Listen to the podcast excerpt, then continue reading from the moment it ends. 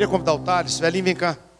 O Thales me procurou esses dias falando, pastor, eu queria dar um testemunho na igreja, um testemunho de algo que Deus fez na minha vida, na minha casa, abençoando e curando o meu filho. Então o Thales vai ter um momento para falar sobre o que Deus fez. Parabéns, pastor. Primeiramente, eu quero é, cumprimentar a igreja com a graça e a paz do nosso Senhor Jesus Cristo. Amém? A gente assim, subir aqui em cima, dá, dá uma. é muito fogo, é muito fogo aqui em cima. Ô, gente, é o seguinte. Há poucos dias atrás, eu estava em casa. Pra, quem não sabe, minha esposa e eu, nós estamos meio separados, sabe? Apesar que a gente tem que se conversar e tudo, mas nós estamos separados. Porque aconteceu um, um assunto que não vem ao caso, mas estamos separados. Ela pega e me liga, sabe? Eu estava trabalhando. Ô, Thales, o Igor passou mal e está aqui na UPA de, de Matozinhos. Ele quer que você venha para cá. Não estou indo para aí.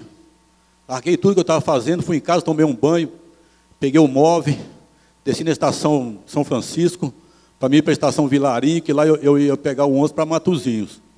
Na hora que eu estou na estação São Francisco, ela me liga de novo. Thales, não precisa vir para cá não, mudou os planos. Ele está indo lá para o São Camilo. Já fiquei preocupado.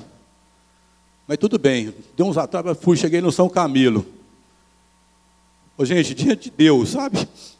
Quem tem filho sabe o que é que eu vou falar. Eu cheguei lá, meu piquititim estava em cima de uma, de uma, da maca lá na emergência, da cor dessa parede.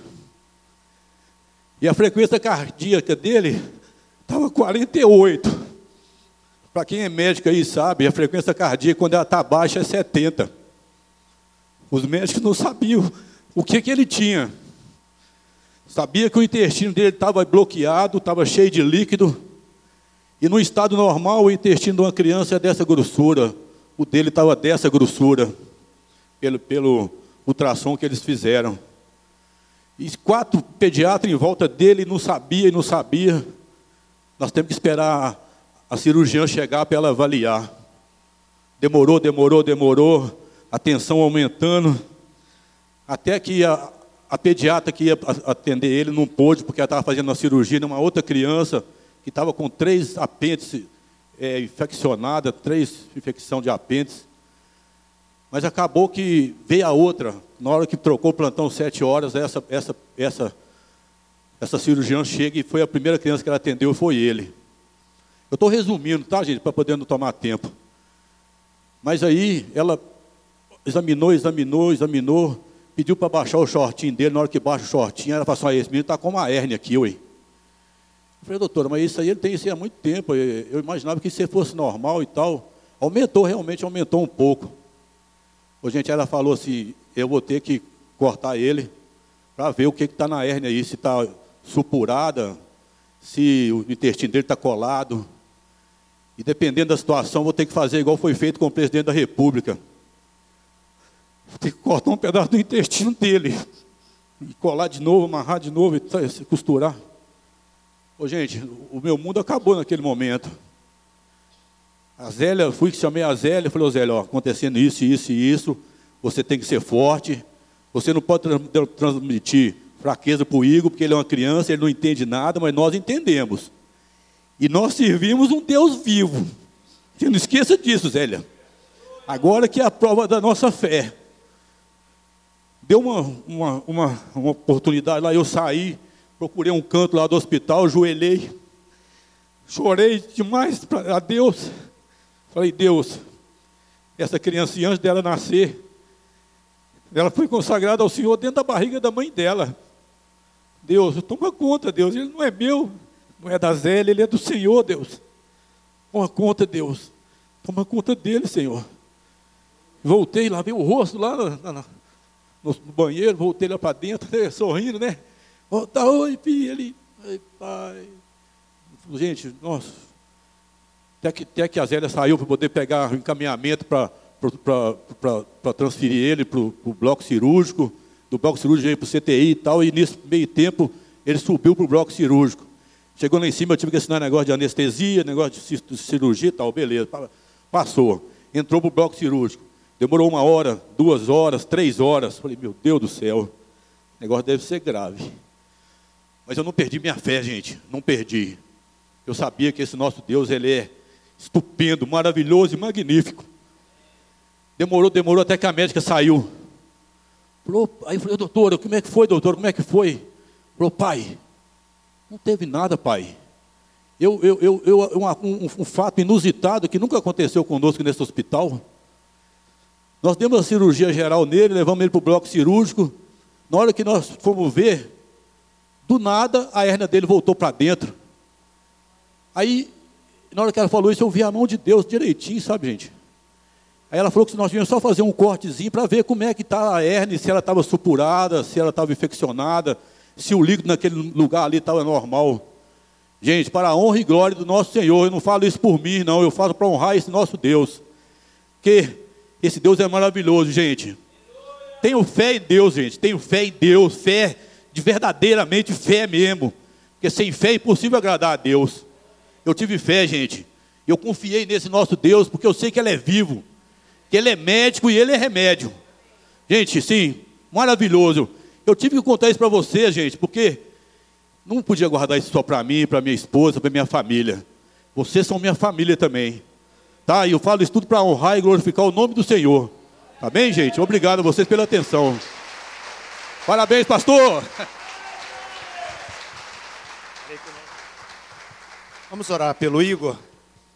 Se você também tem alguém enferma na sua casa, filho, quem for, fique em pé, nós vamos orar, pedindo que Deus traga cura também na sua casa.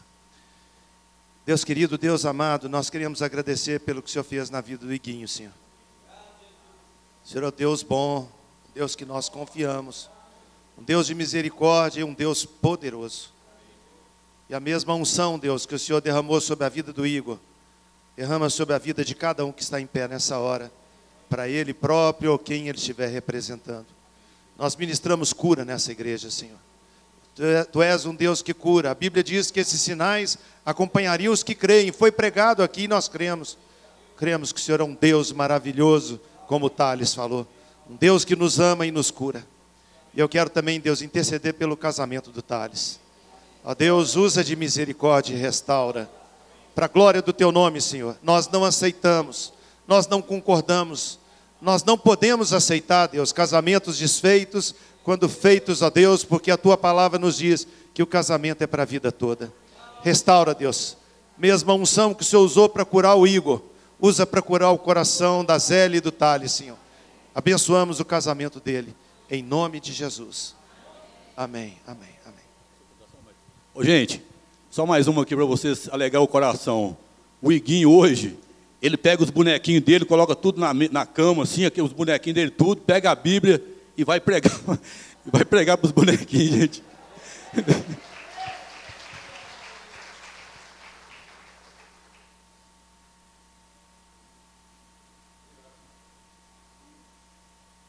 Pai, nós queremos pedir que o Senhor continue nos abençoando e agora, nesse momento de meditação da tua palavra, que o fluir do teu espírito traga bênção para a vida da igreja.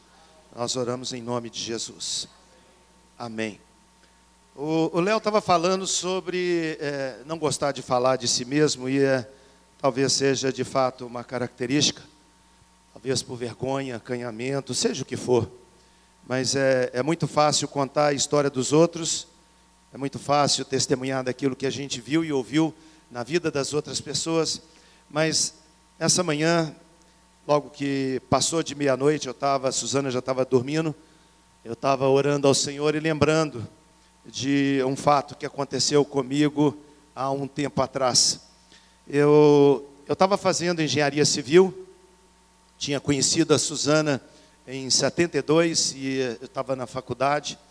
O pai, a família da Suzana foi transferido para São Paulo novamente e a Suzana voltou para São Paulo. A gente continuou o nosso relacionamento, o nosso namoro é, distante. Eu e o Gemerson íamos é, numa ocasião, a Miriam e a Suzana vinham noutra fomos perseverantes, né, James? Lutamos pelo que a gente queria e a gente ficou debaixo da graça de Deus. A Cândida e os Euler já estavam aí encaminhando, casados, e a gente esperando a nossa hora, né?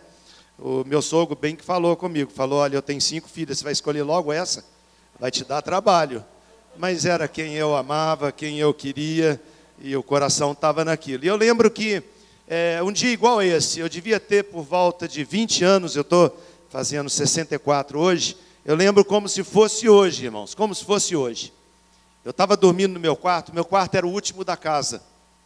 Eu tinha mudado para o quarto da minha irmã, porque o quarto dela era grande e eu na faculdade tinha colocado uma mesa é, com régua paralela para fazer projeto e estudando engenharia. Eu lembro que no dia 27 de outubro eu tinha passado a noite de 26 para 27 lendo a Bíblia. Interessante que eu passei a noite inteirinha, inteirinha lendo a Bíblia.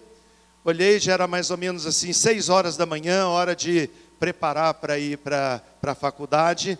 E o sono não vinha, eu estava numa alegria, assim, no, no, num momento de, de, de êxtase, buscando a face de Deus enquanto eu orava, enquanto eu lia a Bíblia. Eu passei a noite inteirinha debruçada é, em cima da Bíblia, lendo colorido e conversando com Deus quando por volta de seis horas da manhã, a minha janela dava para a cidade, não existia muitos prédios tampando, então eu conseguia ver a cidade. Eu abri a janela cedo e comecei a orar a Deus, dizendo que Deus era tão bom para mim, que eu estava tão grato a Deus, e eu estava de costas para a minha porta, que a janela é na direção e a porta do quarto nas minhas costas.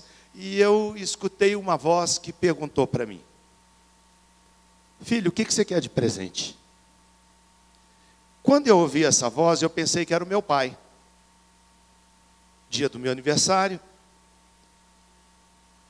eu conversando com Deus, e eu olhei para trás, a minha porta estava fechada. E eu pensei, será que meu pai veio assim rápido e já saiu? Voltei para a janela. Quando eu estou orando, eu ouvi de novo uma voz falando comigo. Eu lembrei disso por causa de uma irmã que eu conversei essa semana sobre visitação de Deus na nossa vida. E que Deus repete isso. Que Deus é bom, quem você quer sempre nos visitar. E eu ouvi de novo a voz que dizia: Meu filho, o que, que você quer de presente? Eu estava planejando ir para São Paulo no dia seguinte, era um dia da semana, para me encontrar com a Suzana. E dessa vez eu resolvi sair do quarto para poder ver onde é que estava meu pai. E eu saí, enquanto meu quarto era o último, o quarto dos meus pais era o primeiro. E quando eu chego lá, a porta do quarto do meu pai fechada. Falei, acho que eu estou imaginando coisas. Voltei para o quarto. E orando, conversando com Deus, olhando para a cidade de Belo Horizonte, eu escutei pela terceira vez a voz que falava comigo assim: Meu filho, o que, que você quer de presente? Aí eu fui lá no quarto, abri a porta, meu pai estava roncando. Voltei chorando no corredor até chegar no meu quarto e disse para Deus assim: Senhor, se é o Senhor que está falando comigo, eu quero aprender a te amar. Eu preciso aprender a te amar. Levantei, tomei um banho, fui para a faculdade, ia de manhã para a aula, à tarde ia para a obra. Quando a minha mãe, na hora do almoço, falou comigo assim: Meu filho, como é que está a sua agenda agora de tarde? Eu falei: Por quê, mãe? Falou: Porque uma pessoa ligou aqui, uma pessoa que eu conheço, não sei se você sabe quem é, mas ela ligou e dizendo que precisava conversar com você, e ela não falou o assunto. Ela só me deu o endereço, falou: Isema, eu preciso falar com seu filho, seu filho mais velho. Aí peguei o endereço com a minha mãe, não sabia se ela queria alguma coisa de obra, eu não imaginava coisa alguma, cheguei, custei para achar a casa dela, não tinha GPS como a gente tem hoje, né? E as ruas de Belo Horizonte, bem complicada para chegar. E eu chego naquela casa e toco campainha.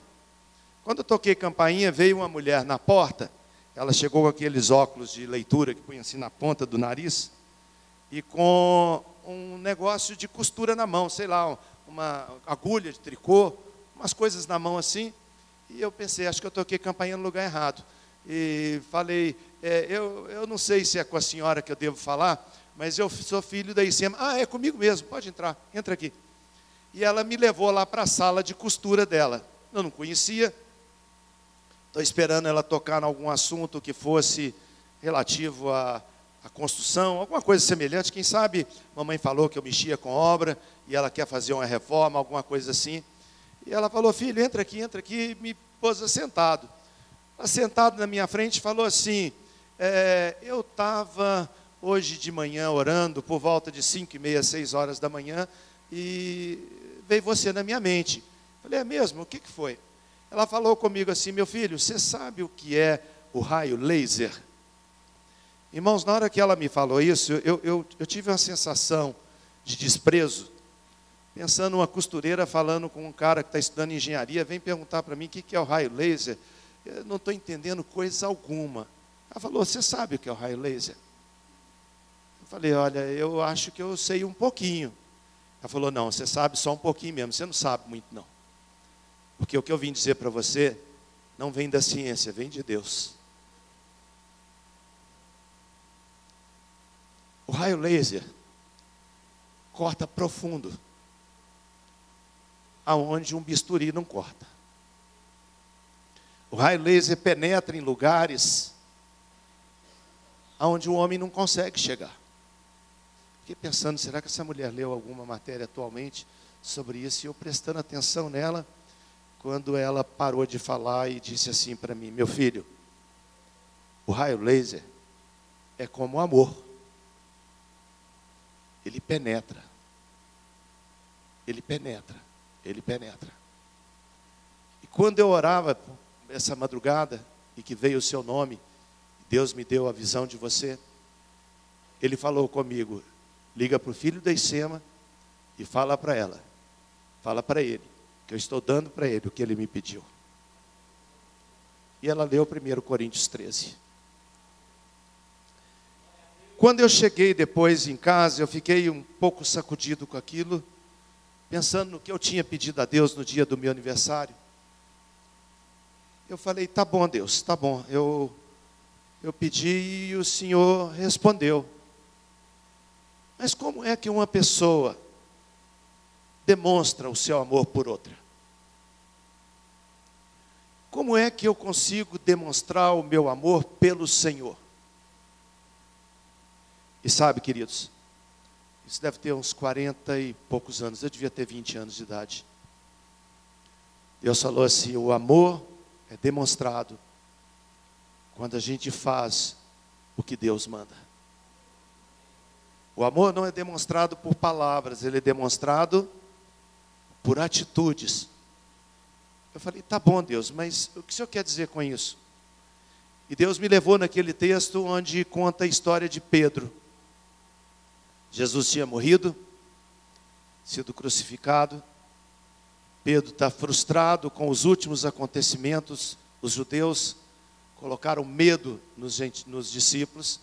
Eles estavam com portas trancadas. Quando a palavra de Deus nos diz que Pedro reúne depois com os discípulos e fala com eles: Eu vou pescar. O que Pedro estava dizendo para os seus colegas discípulos é que eu acho que eu fiz a escolha errada seguir a Jesus Cristo e ser discípulo, eu acho que foi uma escolha errada. Eu vou voltar a pescar. E sabe, queridos, ao longo da jornada cristã, eu acredito que todos nós, e se não todos, a grande maioria já teve um momento na sua vida onde a frustração, a tristeza, a mágoa, a angústia, a tristeza com liderança de igreja, a tristeza com esse ambiente que nós chamamos de igreja, alguma coisa nos magoou e a gente deixou esse pensamento entrar na nossa mente e a gente também disse, da nossa própria forma de dizer, já dissemos para Deus: Senhor, eu vou pescar. O que a gente diz com isso é que o Evangelho não fez na minha vida o que eu esperava fazer. Os fatos não aconteceram como eu pensava, eu fiquei frustrado com alguma coisa, pessoas me magoaram, alguma coisa aconteceu. Quer saber de uma coisa? Eu vou pescar. Talvez já tenha entrado na sua mente um sentimento a esse, parecido com esse, onde você, servindo ao Senhor, participando da igreja do Senhor, sendo desafiado para ser testemunha de Jesus, é o que nós temos pregado ao longo desse ano, ser testemunha, fazer discípulo, discipular, você também tenha pensado, eu vou pescar. Já pensou sobre isso um dia, não já? Eu acho que Deus não se importa comigo. E da mesma forma que eu, esse era o meu sentimento, eu caminhando na palavra, vi quando Jesus se coloca perto de Pedro, e antes de chegar perto dele e conversar, Jesus chega na praia, os discípulos estão pescando, porque a influência é algo tanto do lado positivo como no negativo. Nós conseguimos influenciar pessoas para trazer para Cristo, como nós também conseguimos influenciar para poder afastar pessoas de Cristo. Os outros discípulos falaram com Pedro: Nós também vamos pescar. E voltaram para o mar. Jogaram a rede a noite inteira. Jogaram, jogaram, jogaram e não pescaram nada. Está amanhecendo. Quando Jesus, na margem, fala em voz alta com eles assim: Ei, pegaram algum peixe? Tem algum peixe aí? A resposta imediata foi: Não, não, não pegamos nada. Não entenderam quem estava falando no primeiro instante. No segundo instante, a voz continua dizendo: Pega a rede, joga do lado direito do barco. Eles obedeceram, eles não sabiam nem porquê, mas estavam obedecendo a, a palavra de alguém que estava na margem, na praia, mas simplesmente obedeceram, pegaram a rede e jogaram do lado direito do barco. A Bíblia diz que veio tanto peixe, mas veio tanto peixe, tanto peixe, que eles precisaram pedir socorro para outros barcos ajudar. Quando acontece esse momento da rede ficar cheia de peixe, vem agora o discernimento, é o mestre, é o mestre. A Bíblia diz que Pedro se julgou seminu no, no, no mar e vai nadando na presença do Senhor, indo até a beira da margem, e quando ele chega na margem, ele encontra um foguinho. Jesus tinha acendido uma fogueirinha e pede para eles trazer os peixes para eles comerem. Agora nenhuma pergunta, agora nenhum comentário, simplesmente um fogo que queimava agora dentro do coração de Pedro entendendo, entendendo que foi um erro voltar para pescar. Que ele nunca devia ter soltado as redes do Senhor para ser pescador de homens. Quando ele está agora diante do mestre, ele escuta uma pergunta, e foi o que Deus perguntou para mim. Esse Deus que falou comigo, filho, o que, que você quer de presente? De aniversário, e eu dizendo a ele, Senhor, eu quero aprender a te amar. Agora o Senhor estava me conduzindo nessa direção quando ele pergunta para Pedro assim: Pedro, você me ama? A pergunta de Jesus foi usando o verbo ágape.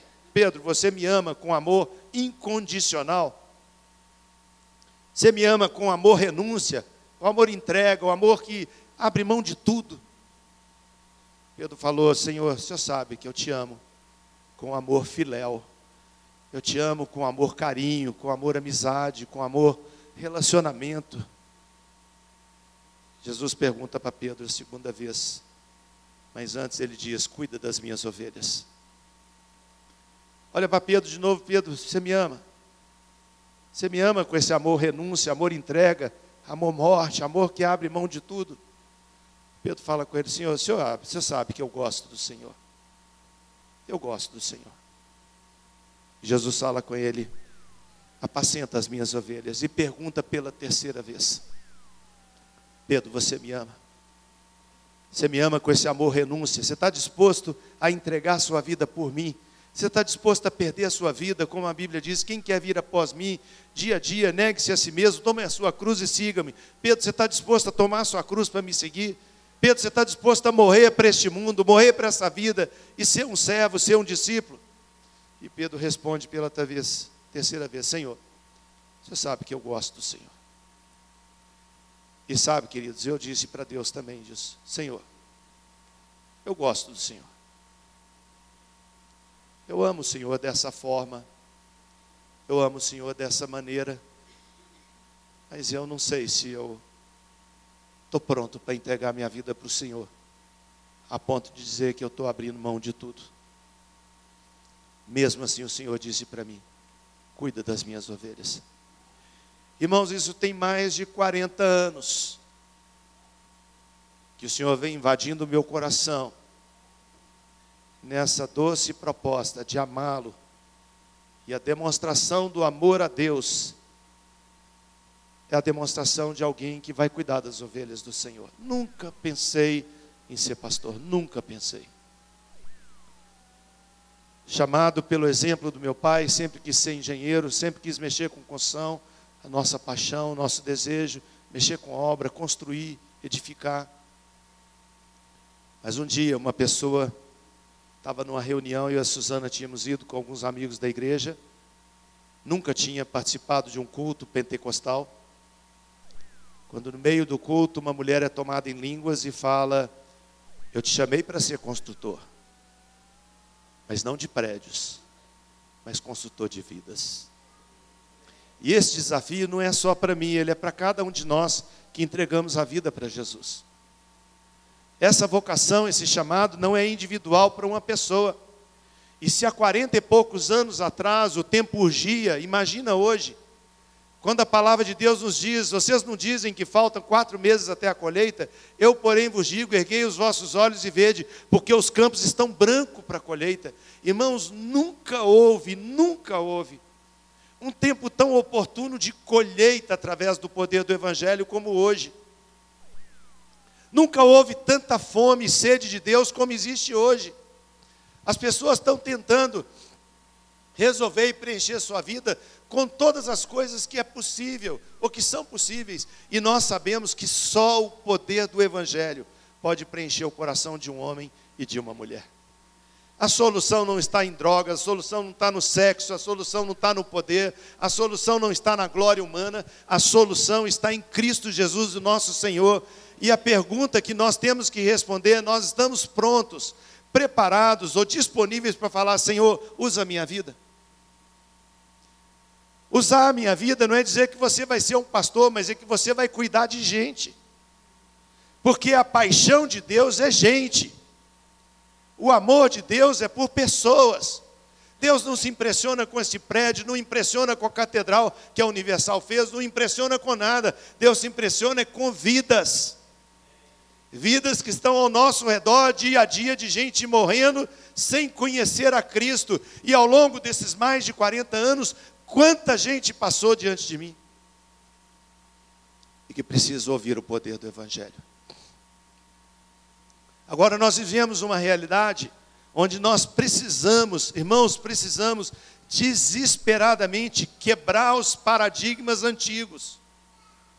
Aqueles paradigmas que mostram que a gente faz da mesma forma que os nossos avós fizeram, que os nossos pais fizeram e que nós vamos passar para os nossos filhos e não sabemos nem porquê. Qual foi a última vez que você convidou alguém para entrar num templo evangélico e ouvir a palavra de Deus? Qual foi a última vez que você convidou um vizinho, um amigo para ir para um culto? Nós não temos nem coragem para isso. A grande maioria de nós não faz isso há anos. Mas todos nós podemos convidar um amigo para tomar um café na nossa casa. Todos nós podemos convidar um amigo para ir numa reunião semanal onde nós encontramos com pessoas e anunciamos o amor de Jesus. E que nós chamamos isso de célula. Mas irmãos, eu estou falando isso há anos, mas isso não entrou ainda no nosso coração a ponto de dizer: Senhor, eu quero fazer parte disso, porque eu posso, eu posso cuidar das suas ovelhas. Eu posso cuidar e dessa forma demonstrar o meu amor pelo Senhor.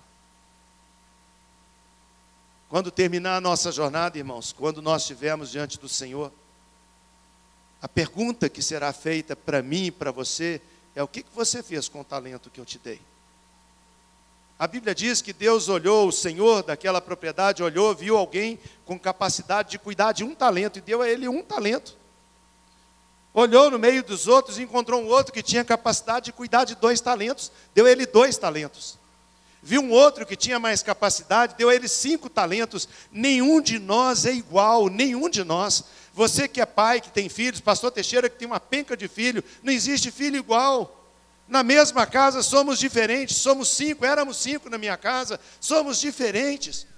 Eu tenho dois filhos, são diferentes. Nós temos três netos, são diferentes. Mas Deus olha para cada um de nós e olha segundo a medida do que Ele pode confiar em cada um de nós e fala: para você eu posso dar um talento, para você eu posso dar dois, para você eu posso dar cinco. Mas o que Ele espera é o que recebeu um, entregue dois. O que recebeu dois, entregue quatro. O que recebeu cinco, entregue dez. Porque cada um de nós vai prestar conta ao nosso Senhor daquilo que Ele deu, da nossa capacidade. Irmãos, não existe ninguém aqui do nosso meio que diga: Eu não tenho condição de pegar pelo menos um talento para servir o Senhor. Não tem. Você tem habilidade, você tem dom, você tem carisma, você tem competência, você tem sorriso, você tem simpatia, você tem confiabilidade para chamar alguém para ir num encontro com você, onde você pode falar do amor de Cristo. Ontem, na nossa reunião aqui, igreja, nós estávamos falando sobre foco. O que, que nos leva a conquistar? Foco. As nossas células não são reunião de crescimento. Nós não reunimos para juntar uns amigos e fazer a leitura de um livro, não. Nós fazemos isso no outro dia. Porque o dia da reunião da nossa célula é para convidar não crentes, convidar parentes, amigos, vizinhos, colegas ou até desconhecidos para estar no nosso meio e ouvir falar do amor transformador do Evangelho. Irmãos, eu fui transformado pelo poder do Evangelho. Você também foi um dia.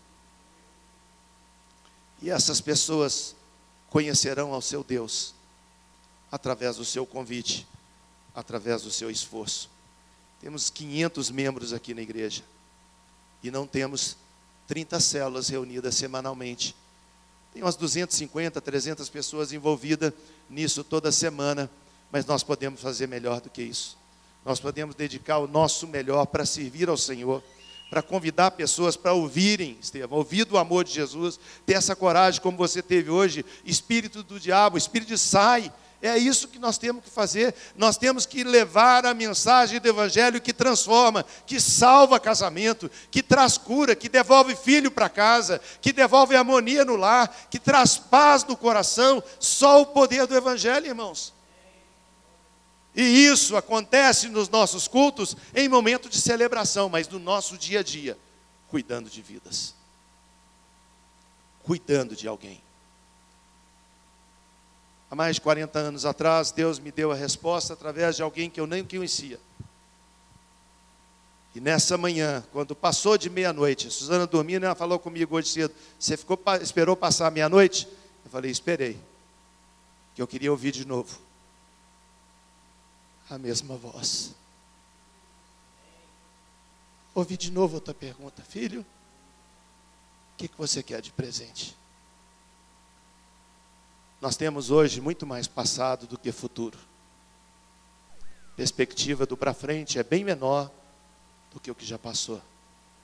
Mas a esperança hoje é muito maior do que 40 e poucos anos atrás. De que nós podemos mobilizar essa igreja cada jovem, cada adolescente, cada senhora, cada homem, cada mulher, cada pessoa. Nós estamos envolvidos numa célula servindo ao Senhor, convidando pessoas para conhecer o Evangelho e saber que esse poder maravilhoso transforma a vida de todo aquele que crê.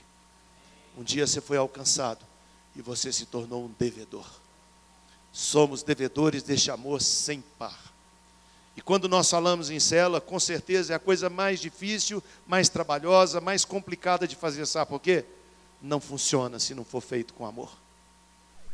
Não funciona se não for feito com dedicação. Não funciona se não for feito com disciplina, com ordem, dizendo: vou separar um tempo do meu melhor, vou dedicar uma parte do meu melhor para servir ao Senhor numa célula onde eu vou investir em vidas, vidas e a gente ouve testemunho toda semana que a gente se encontra sobre o que Deus tem feito na vida de pessoas, onde nós somos mobilizados para abençoar um ao outro, onde a gente tem o desejo, sim, de multiplicar, não para que a gente possa dizer, passamos de 500, somos mil, somos 10 mil, não, mas uma vida que Deus me deu, uma vida que Deus me deu, eu vou cuidar dela. Amém, queridos? Curva a sua cabeça e feche os seus olhos.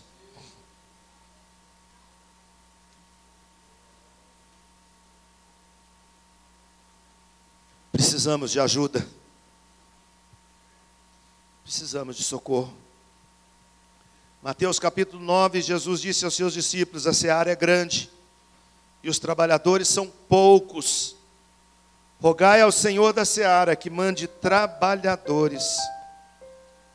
O nosso desafio hoje é sermos trabalhadores. Fiz-me fraco para com os fracos com o fim de ganhar os fracos. Fiz de tudo para com todos, com o fim de, por todos os modos, salvar alguns. tudo faço por causa do Evangelho, com fim de me tornar cooperador com Ele. O que você quer de aniversário?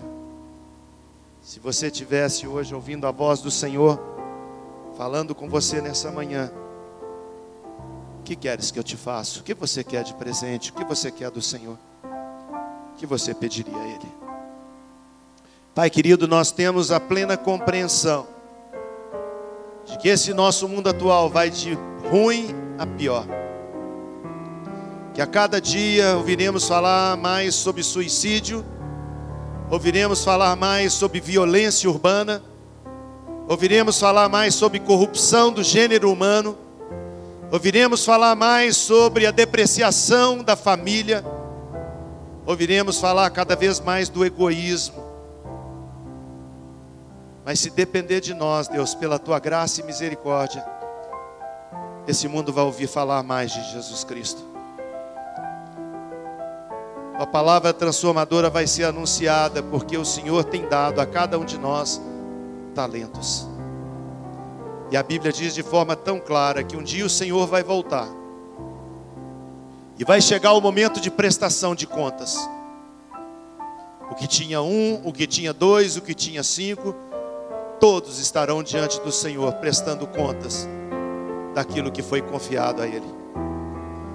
E a expectativa que temos, Senhor, o sonho que temos, a esperança que temos, é que ouviremos também a mesma voz que disse através do Senhor Jesus Cristo, que dizia: Muito bem, servo bom e fiel, fostes fiel no pouco, sobre o muito te colocarei entra no gozo do teu Senhor.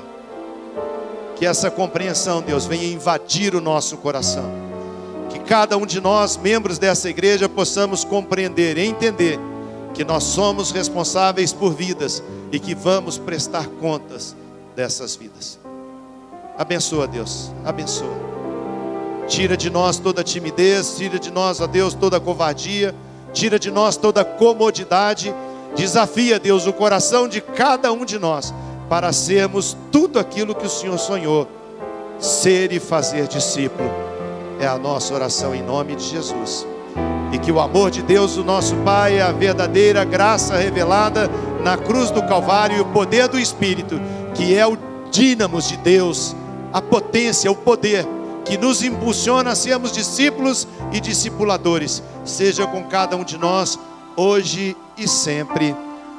Amém. Se você é pai, mãe, tia, ou tem alguma pessoa de sua responsabilidade no departamento infantil, saia por essa porta de vidro, vai buscar a sua criança. Tenha um dia abençoado em nome de Jesus.